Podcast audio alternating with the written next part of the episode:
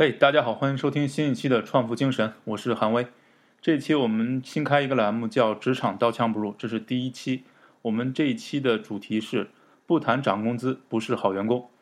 这个年代呢，我们现在已经五月份了，职场上有一种说法叫“金三银四”，也就是说三四月份是跳槽最好的时机，因为这个月份一般年终奖也都拿到了，人们也就该想说，未来这一年我还要不要待在这家公司。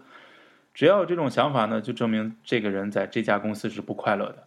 那么跳槽最重要的是什么？我们不是去创业，我们可能想的最重要的就是我们换一个工作，工资会不会涨？有没有说钱多事少离家近？这就是好像一个终极目标一样。那么在谈工资这方面，到底有多少话题可以谈呢？我们今天就来讲一讲，我们到底怎么去谈这个工资。首先，我们来看一下工资到底是什么。你经常会听到一些有些工作经验，然后正要跳槽找工作的人说：“哎，我我要换工作了，我要换一个啊，哪怕这个工资低一点，但是我要有一个好的经验，我要有一个好的位置，因为工作就是看未来啊。”这个话听起来是不是很有道理？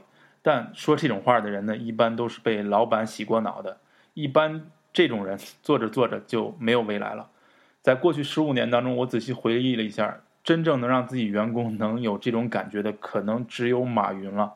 但是，你想当时去马云的那些公司的员工，他们真的是为了换经验、为了卡位吗？不是的，他们可能往往是没有选择的，因为在很长一段时间，阿里巴巴、淘宝都是一个看上去不是那么 fancy 的公司，不是那么一个吸引人的公司。公司一个良好运作的公司是这样的：公司去卖东西，然后客户客户去付费。然后公司赚钱，然后去雇佣更好的人，得到更好或者更多的产出，为用户得提供更多的产品，更好的产品，然后创造更多的价值，然后就开始良性循环。工资对公司来说就是付出报酬去请人做事儿，对员工来说呢就是交换我们的时间与能力，包括我们的体力和脑力。如果你觉得工资打点折你可以换取经验，为了卡位无所谓。那是不是换种角度说，你的时间、你的精力、你的能力是不值多少钱的？当你去比较多个 offer 的时候，你当然可以从这个工作的发展性、工作格局去考量重点。但在你还没有任何 offer 的时候，你就去想，你你已经要为这个你假想当中好的工作去打折你的公司的时候，那个是不划算的。在你拿到 offer 之前，你必须得先有骨气一点，你得谨慎一点。你要尽力去好好谈，之后你再去想要不要做一些折价让步。换一个角度来说，如果公司不愿意为你应聘的职位掏钱，也就是说公司就是这样衡量这份工作的，觉得做这个工作的价值就是这么多。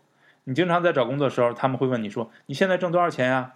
你如果你老实回答，那么你就错了。你应该回答的问题是：那我应聘的这个工作，上一个人他的工资是多少呢？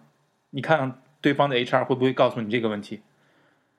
如果一个公司不会为你应聘这个工作去告诉你你到底值多少钱的话，接下来他会告诉你什么发展空间啊，这个公司的升迁机会啊，加薪幅度啊，你想想这些那些可信度会有多高？这就好像跟男女朋友约会一样，哎，都在说啊，我好我好挂着你啊，我好我好在乎你啊，但是没有时间约会，没有时间去买礼物，那这这这这很能说明问题吧？接下来我们谈工资，我们就会想到说，那到底谈工资多少是一个合理工资区间呢？我如果较高了，人家会不会觉得我自大？如果我我我是不是经常去把工资喊低了？很多人都会纠结这些问题。那么来探讨一下，到底什么是合理的工资区间？我们就可以从几个方向去思考。比方说，第一个方面就是要支出，你要去计算你要生活的那个城市的花费情况。一般来说，生活支出的主要成分就是房租、水电、网络、交通、吃饭，这都是我们必须要考虑的。尤其是当我们从一个中等城市换到北上广深这样的城市的时候，也许我们呃如果不思考清楚的话，在路上会花费很多时间，涨的工资往往抵消不了这些的支出。第二部分是我们到底能获得多少可支配所得。可支配所得就是说，我们多少能用来去储蓄，嗯，多少能多少钱能用来去上交给父母，多少钱能用来投资。我们去讨论说我们年薪多少，还不如去精确到说每个月我们到底能攒下来多少。我们经常在朋友之间会流行说，哎，谁谁财务自由了，谁谁经济独立了，这代表说生活比较自在，没有压力，起码都不会有后顾之忧。对大多数人来说，我们都是离乡背井，从小城市到一个中等城市，到一个大城市去工作。我们最在乎的其实就是每年到底能存多少钱。第三点，谈论一个薪资范围，我们要去考虑一个业界的平均水平。比方说，工作几年，好多人就一头扎在工作上，他往往忘记了说自己是一个市场人。公司是会倒闭的，但人是一定要流动性才有价值的。工作几年，你总得时时刻刻去想清楚自己现在在市场上值多少钱。如果你不知道的话，你要经常会和你的呃同行业的朋友去聊天。如果你说啊，你不是一个特别 social 的人，那你至少要学会上知乎去看看知乎上那些名帖，什么在某某公司工作是一个什么样的体验之类的。综合以上的讨论，我们说，比方说我们看支出，我们看可支配支出，我们可以估出自己的一个理想值，然后通过第三点。第三点，也就是业界的平均水平，我们稍微比较一下，大体就能估算出来我们这个工作要要多少薪水。马上我们这期节目就要结束了，我们提供一个 bonus tip，也就是你会经常会说，我可能现在创业是流行，好多创业公司都告诉你说，哎，你知道吗？我们未来会有分红的，你会有股票的，你你未来的加薪幅度会很高的，你知道吗？马云在当时那十八罗汉，他们每个人都拿的是五百块的。当他们给你讲这些的时候，你一定要警惕起来，你一定，你一定要让自己啊独立起来去思考这个问题。这些都是你无法掌握，也是很有风险的条件。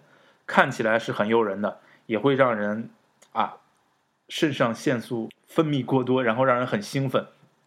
但是这种心态下呢，你在进行 offer 去选择的时候，你一定要去想，我们还是去想那些在前期谈薪水的时候。那些能切切实实落入到你口袋里，可以让你拿到的那些部分吧。谈薪水是找工作的必经之路，也通常是最后定夺的关键。我们每个人对金钱观、价值观都不太一样，对每个人能维持自己生活平衡要求也不同。但是你一定要让自己过一个不要让自己太拮据的生活，也不要让你的理想绑架你的现在。把我们今天所讲的内容总结成一句话，这句话就是说。工资就是公司用来交换你的青春、脑力、劳力及产出所支付的报酬。你去想想，你的青春、脑力、劳力、产出到底值多少钱吧？又到了我们要推荐的环节了。今天谈工资嘛，所以给大家推荐一本书，是盖洛普一个专家写的。他这本书的名字叫《现在发现你的优势》。在这通过读这本书呢，你会知道说一个工作你留恋它的是什么地方。而当你想离开这个工作的时候，你要思考的一些问题是什么？是一个是一个很有呃学术价值，也很有实践操作的一本书，希望大家去看一看，也希望大家能把心得体会与我分享。感谢大家收听这一期的创富精神，也欢迎大家在各个平台上与我们互动。当然，最便捷的还是加我个人微信了，韩威 art h a n w e i a r t。谢谢大家，我们下期再见。